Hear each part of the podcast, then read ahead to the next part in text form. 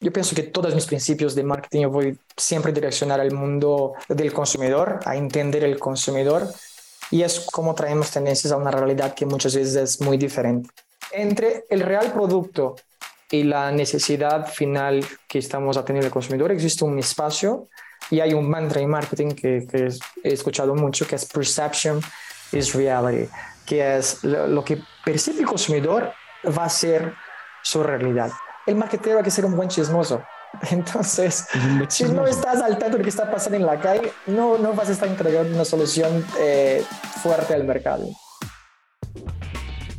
Hola, aquí Santi y esta es una nueva conversación de CMO Latam.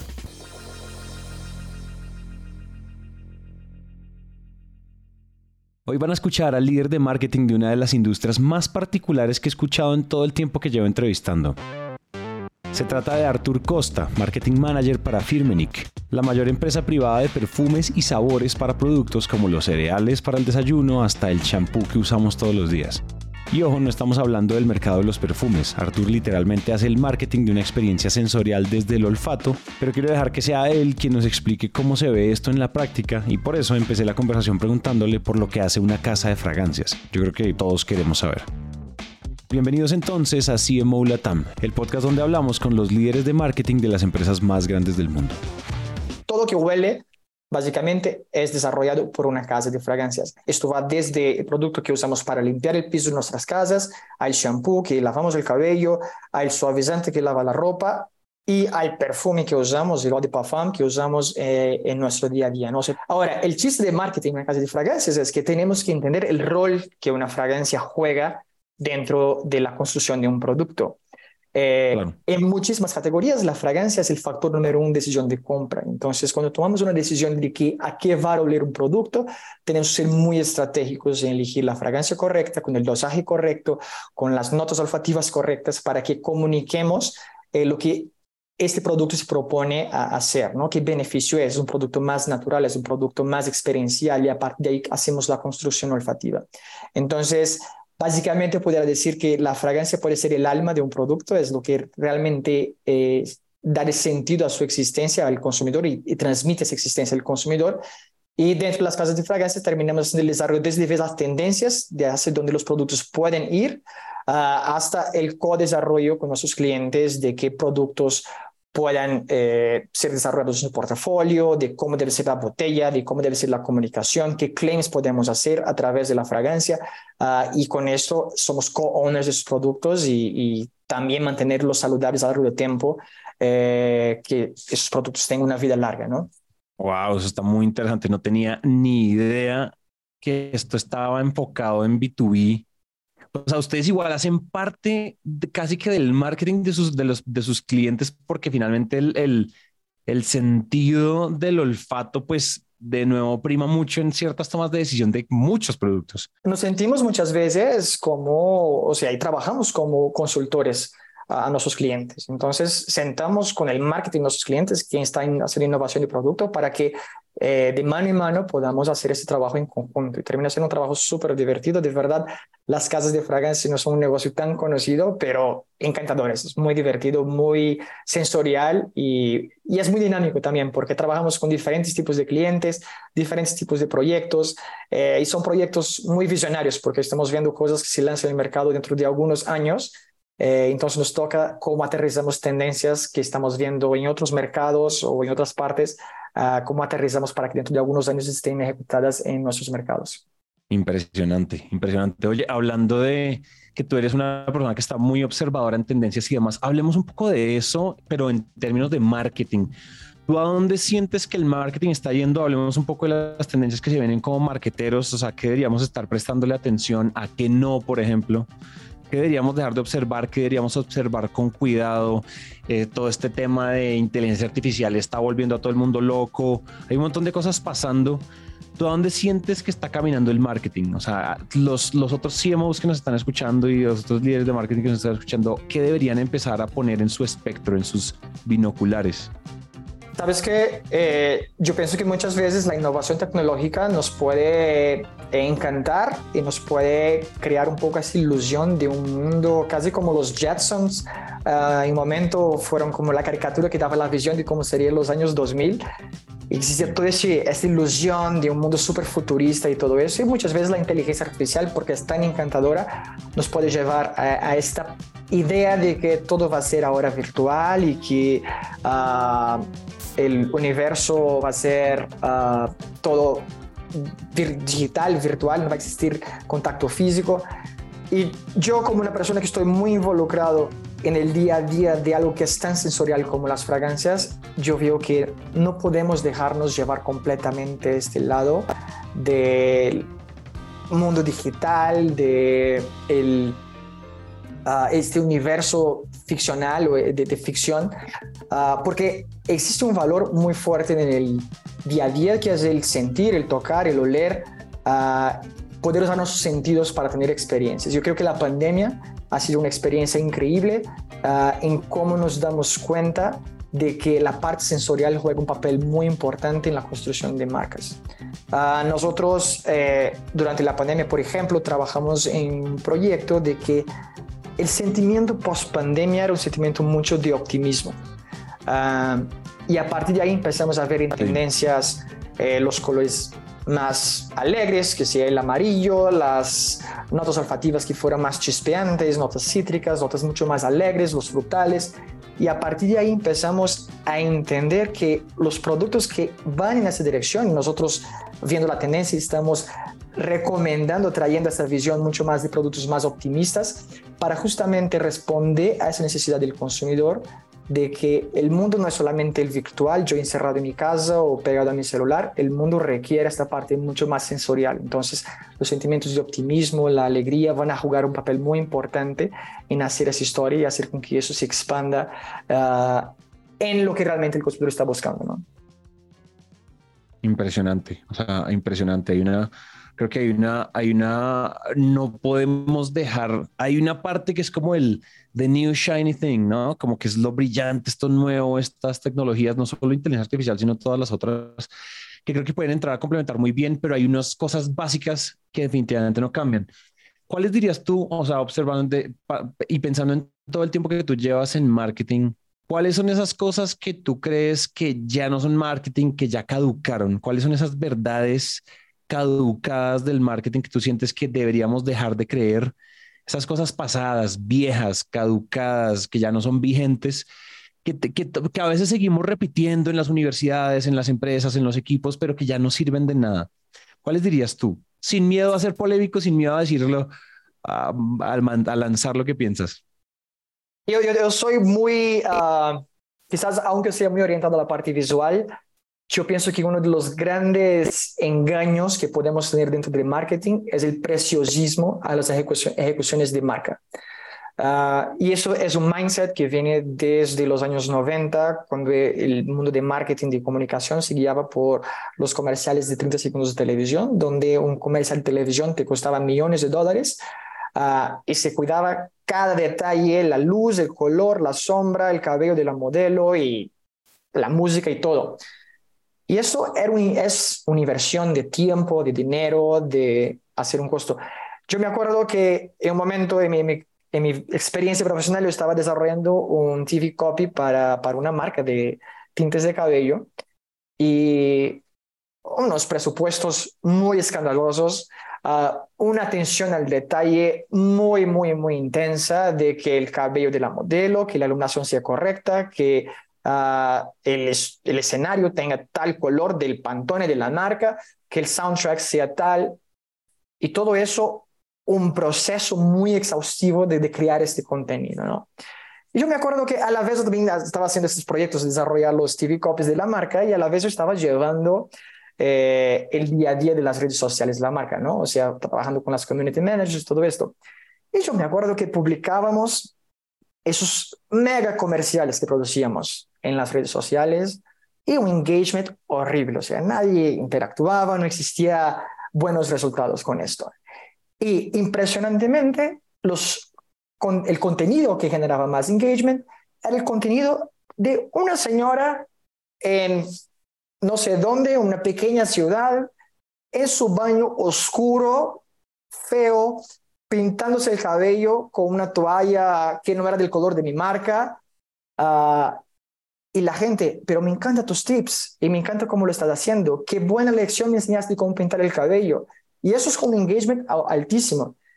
Es eso lo que vemos. Y vemos hoy, eh, creo que TikTok es una realidad súper clara de esto. O sea, la gente está generando contenido, aprendiendo cosas. ¿Cuántos amigos nos dicen, no? Como, ¿dónde aprendiste? Lo aprendí en TikTok. Uh, y es la manera como la gente está absorbiendo contenido hoy.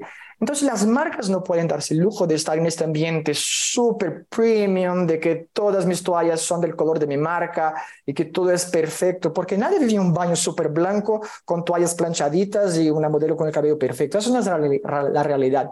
La gente está aprendiendo la gente en la calle del día a día. Claro. Entonces, yo creo que esto es un punto que muchas veces nosotros marqueteros nos dejamos llevar, nos dejamos llevar por este preciosismo, esta atención al detalle, porque es bonito hacer algo que quedó visualmente bonito, pero realmente es lo más eficiente, vale la inversión de dinero o tengo que hacer algo un poco más espontáneo. Al final las marcas tienen que humanizarse un poco, no podemos estar en este nivel como si fuéramos de otra dimensión. Las marcas necesitan ser un poco más humanas, un poco más parecidas con el día a día del consumidor y dejar que la conversación sobre los productos fluya naturalmente, sin tanto ensayo, sin tanta dedicación a las palabras correctas, a los assets, a los visuales correctos. Muy cierto, y antes, antes pensamos, esto lo hemos dicho varias veces en CMO, aquí es que pues antes estábamos pensando en ganarnos una palma dorada, que una, un, un canes y queríamos, sí, y esto era lo que más nos importaba y no que valoraran. Y creo que ya pasamos a, ya pasamos a una, a una conexión donde creo que los directores de marketing y de marcas ya están más, son más financieros que otra cosa son enfocados en performance, son enfocados en eficiencias, son enfocados en métricas, son una conexión entre analítica y creatividad. Y creo que esos roles van cambiando, ya no solo estamos valorando las buenas ideas, sino la ejecución de las buenas ideas y el performance de las buenas ideas. Antes, hey, si me gané un premio, chévere para mí, chévere para la agencia y eso es todo lo que necesitábamos saber. Y ahora hay muchos canales, pues lo que tú dijiste es el perfecto ejemplo. Tú te gastaste, no sé, no se gasta medio millón de dólares haciendo el mega comercial pero hay una señora en TikTok por allá en el país más X, en la ciudad más X, con, una, con un teléfono que tiene una mala cámara y se graba inédito y esa persona tiene el engagement más impresionante. Se trata, yo creo que el marketing se trata ya de, de cómo agregamos, de cómo capturamos la atención y cuando la tenemos capturada agregamos valor. Porque una cosa es capturarla, pero la otra es retenerla. Y sabes, incluso en esta perspectiva, yo pienso que muchas marcas con su obsesión, con sus brand books o sus assets que son tan preciosos, eh, rompen la lógica muchas veces eficiente de los influencers ah, y las personas que hacen una publicidad pagada pero tienen que ajustar a su manera de hacerlo. Entonces el lenguaje hay que ser lo que el influencer usa, eh, los assets hay que ser en la casa del influencer. Si el influencer tiene una sala rosada, yo no puedo forzarla a pintarla de azul porque mi marca es azul. Entonces las marcas muchas veces pueden seguir obsesionadas con esto y no dejar que el influencer fluya y termina siendo una colaboración que es forzada y por consecuencia no te va a dar resultado esperado, ¿no? Entonces, pienso que hay que aliviarnos un poquito como marqueteros eh, y ser menos egocéntricos con nuestras marcas dejar que seamos un poco más humanos y que las cosas fluyan naturalmente, porque es eso que dices, o sea, eh, se da naturalmente, ¿no? Eh, las cosas fluyen de una manera natural. 100%. Usualmente cuando uno lleva un tiempo trabajando en cierta disciplina, en este caso tú en el marketing, uno empieza a tener ciertos principios, ciertas, ciertos mantras que siempre usa tanto para liderar a su equipo como para ejecutar marketing en general. Hablemos de esos mantras que te han traído a donde estás, ¿cierto? Un poco es como esos mantras que tú sientes que puedes desenfundar cada vez que se presenta X situación, que se tanto con el equipo como con la marca, como con la junta directiva, con la empresa y demás. Cuéntame un poco cuáles son esos mantras tuyos en, en, tanto para liderar a tu equipo como para ejecutar marketing. Yo pienso que hacer un buen marketing es tener muy en mente lo que el consumidor eh, necesita y cómo podemos eh, responder a esa necesidad del consumidor, ¿no? Pero entre el real producto y la necesidad final que estamos atendiendo el consumidor existe un espacio y hay un mantra en marketing que, que he escuchado mucho que es perception is reality, que es lo, que percibe el consumidor va a ser su realidad. Uh, y yo me acuerdo todavía trabajando en tintes de cabello, uh, una época estábamos trabajando en el lanzamiento de una, un tinte de cabello con formato eh, de espuma. Y el producto supuestamente eh, funcionaba tan bien como el tinte en crema, y sí funciona tan bien como el tinte en crema, pero eh, era mucho más práctico aplicar, porque la espuma es más fácil de manejar, y etcétera, etcétera.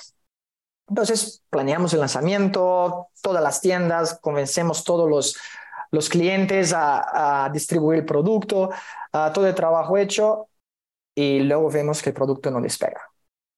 Eh, pero la gente no compra y la gente no, no avanza y, y, ¿qué pasa? ¿No? O sea, momento de crisis en la oficina, o sea, ya un mes de ventas y el producto no se mueve, ya los supermercados están para regresar el producto y fuimos a, investigar con los consumidores por qué eh, no estaban haciendo la compra del producto. Y, y, mira qué interesante. El consumidor en Latinoamérica, que en lo general pinta el cabello de negro colores oscuros, no creía que la espuma, un elemento que es tan leve, tan delicado, fuera capaz de cubrir sus canas o de ser suficientemente, digamos, agresivo para pintarle el cabello. Entonces no compraba la espuma porque no creía que iban a funcionar. Eso es su percepción. Eso, pero eso no era la realidad. Pero yo como marketing, yo tengo que asumir que perception is reality. Si mi consumidor cree que mi producto no va a funcionar, yo no voy a hacer lo imposible aquí, que es cambiar su, su, mindset. La gente entiende que la espuma es algo muy delicado y la, la espuma no va a ser capaz de cubrir las canas. Entonces termina que el lanzamiento de la espuma desafortunadamente fue un fracaso. Después de algunos meses tuvimos que descontinuar el producto justamente por esto, porque antes del lanzamiento, y es el aprendizaje, ¿no? Ese lanzamiento nos falló entender eh, este pequeño detalle y relacionar el tono del cabello que las personas iban a pintar con el formato del producto y ver si realmente era una promesa creíble de que ese producto iba a funcionar. Qué buena historia. Tiene, tiene todo el sentido. La gente está esperando que sea fuerte, un químico que claro. oloroso, que, que arde, que, porque es que eso es lo que pinta, lo que mancha, ¿no? Eso es lo que Interesante. Entonces, tenemos el primero, Perception is Reality. Número uno. ¿Tienes qué otra, qué otra cosa, qué otro, qué otro te parece a ti vital? Ah, bueno, perception is reality y la de conocer muy bien a tu consumidor, definitivamente esa es. No, esa, otra, otra, otra historia aquí interesante cuando hablamos de, del consumidor otra vez. Yo, yo, yo, pienso que todos mis principios de marketing yo voy siempre a direccionar al mundo del consumidor, a entender el consumidor y es como traemos tendencias, y otra vez hablar de tendencias, cómo traemos tendencias a una realidad que muchas veces es muy diferente. Eh, especialmente cuando hablamos de tendencia en el mundo de perfumería fina, con que trabajo mucho, las tendencias en lo general vienen de Europa y Estados Unidos. Y nosotros muchas veces latinoamericanos pensamos, pero si eso viene de, de Europa y Estados Unidos, esto va a ser un éxito aquí también, ¿no? Y perfumes franceses, no hay por qué no funcionar en Latinoamérica. Pero mira qué curioso, hay una tendencia a nivel mundial muy fuerte en Estados Unidos y Europa que son las fragancias orientales o fragancias ambaradas que son las fragancias que huelen un poquito a vanilla. Este mundo un poquito más cremoso, estas fragancias que huelen un poquito en esa dirección. Eso ha sido un hit en la perfumería femenina a nivel eh, mundial y desde hace algunos años empezamos a testear estas fragancias y vemos cómo podemos lanzarlas eh, en América Latina. Y en el caso específico de México, hemos encontrado una barrera para que esas fragancias eh, funcionen en México. Y, pero ¿por qué esto no funciona en México? No? Resulta que en México, durante mucho tiempo, en los años 80 y 90, los taxis eh, era muy común que pusieran olores, o los carros en general ponían olores de vanilla para cubrir los malos olores de un carro ya antiguo, ya viejo. Y eso quedó muy asociado a los taxis. Entonces, la consumidora mexicana asocia que el olor a vanilla es un olor de coche, de carro sucio. Entonces, cuando le muestro una fragancia que tiene notas avanilladas, ella dice, me gusta esa parte de la fragancia, pero siento una notita que me recuerda a un carro sucio. Y yo digo, mira qué curioso, que algo que no tiene nada que ver, un olor que está en los taxis de Ciudad de México, y eso termina impactando la percepción o la aceptación del consumidor eh, en una familia olfativa que es tendencia mundial, y eso no es tan aceptado en México. Ah, y ahí es lo que te digo de que el consumidor tiene la palabra, el consumidor, el eh, consumer is king. Tenemos que entender cuáles son los Em, el contexto, la realidad, la dinámica de este consumidor para que podamos darle eh, el producto correcto. ¿no? Y no voy a forzar a un consumidor en México a usar una fragancia ah, oriental porque eso no va a ser su gusto olfativo porque va a asociar a un coche sucio. Entonces, mejor eh, encontremos otro camino o vayamos poco a poco, obviamente eso va pasando. Eh, hacer una evolución olfativa para que esas familias olfativas, esas innovaciones estén más bien aceptadas. Qué barbaridad todo el, tantos mundos diferentes que hay dentro de este tema. O sea, nunca es la primera vez que hablo con una persona que trabaja en tu industria eh, de fragancias, perfumes y demás. Y tiene mucho sentido eso que dices. La verdad, yo creo que, y hay una cosa que me gusta lo que de esta entrevista es que se siente muy 360 finalmente cuando tú conectas los puntos entre data, entre el consumidor, entre, entre, entre los insights que tú vas teniendo, pero después lo apoyas como con una capa de creatividad y después siempre mantienes al consumidor en el centro. Creo que definitivamente uno puede fracasar muchas veces, pero al menos uno está tratando de juntar los puntos correctos. Entonces definitivamente creo que tiene, o sea, tienes, tiene, tiene mucho sentido cuando lo pones así, y lo, creo que me gusta que lo pones como en lenguaje sencillo, porque no es, tampoco es rocket science. O sea, cuando uno lo habla así como lo estamos hablando, suena a, claro, como no lo dijeron antes, ¿no? Suena un poco así, ¿no? Que es, a veces uno siente que el marketing, como es, es un conocimiento tan líquido, es un cuerpo de conocimiento, una disciplina tan líquida que cambia tan rápido, es abrumador estar al día, si mantenerse al día es abrumador. Y creo que esto que hiciste hoy, como de tratar de solidificarlo, al menos temporalmente, de manera sencilla, tiene mucho sentido. Totalmente. No, y por eso creo que resumen eh, todos esos skills ahí es que el marketero hay que ser un buen chismoso.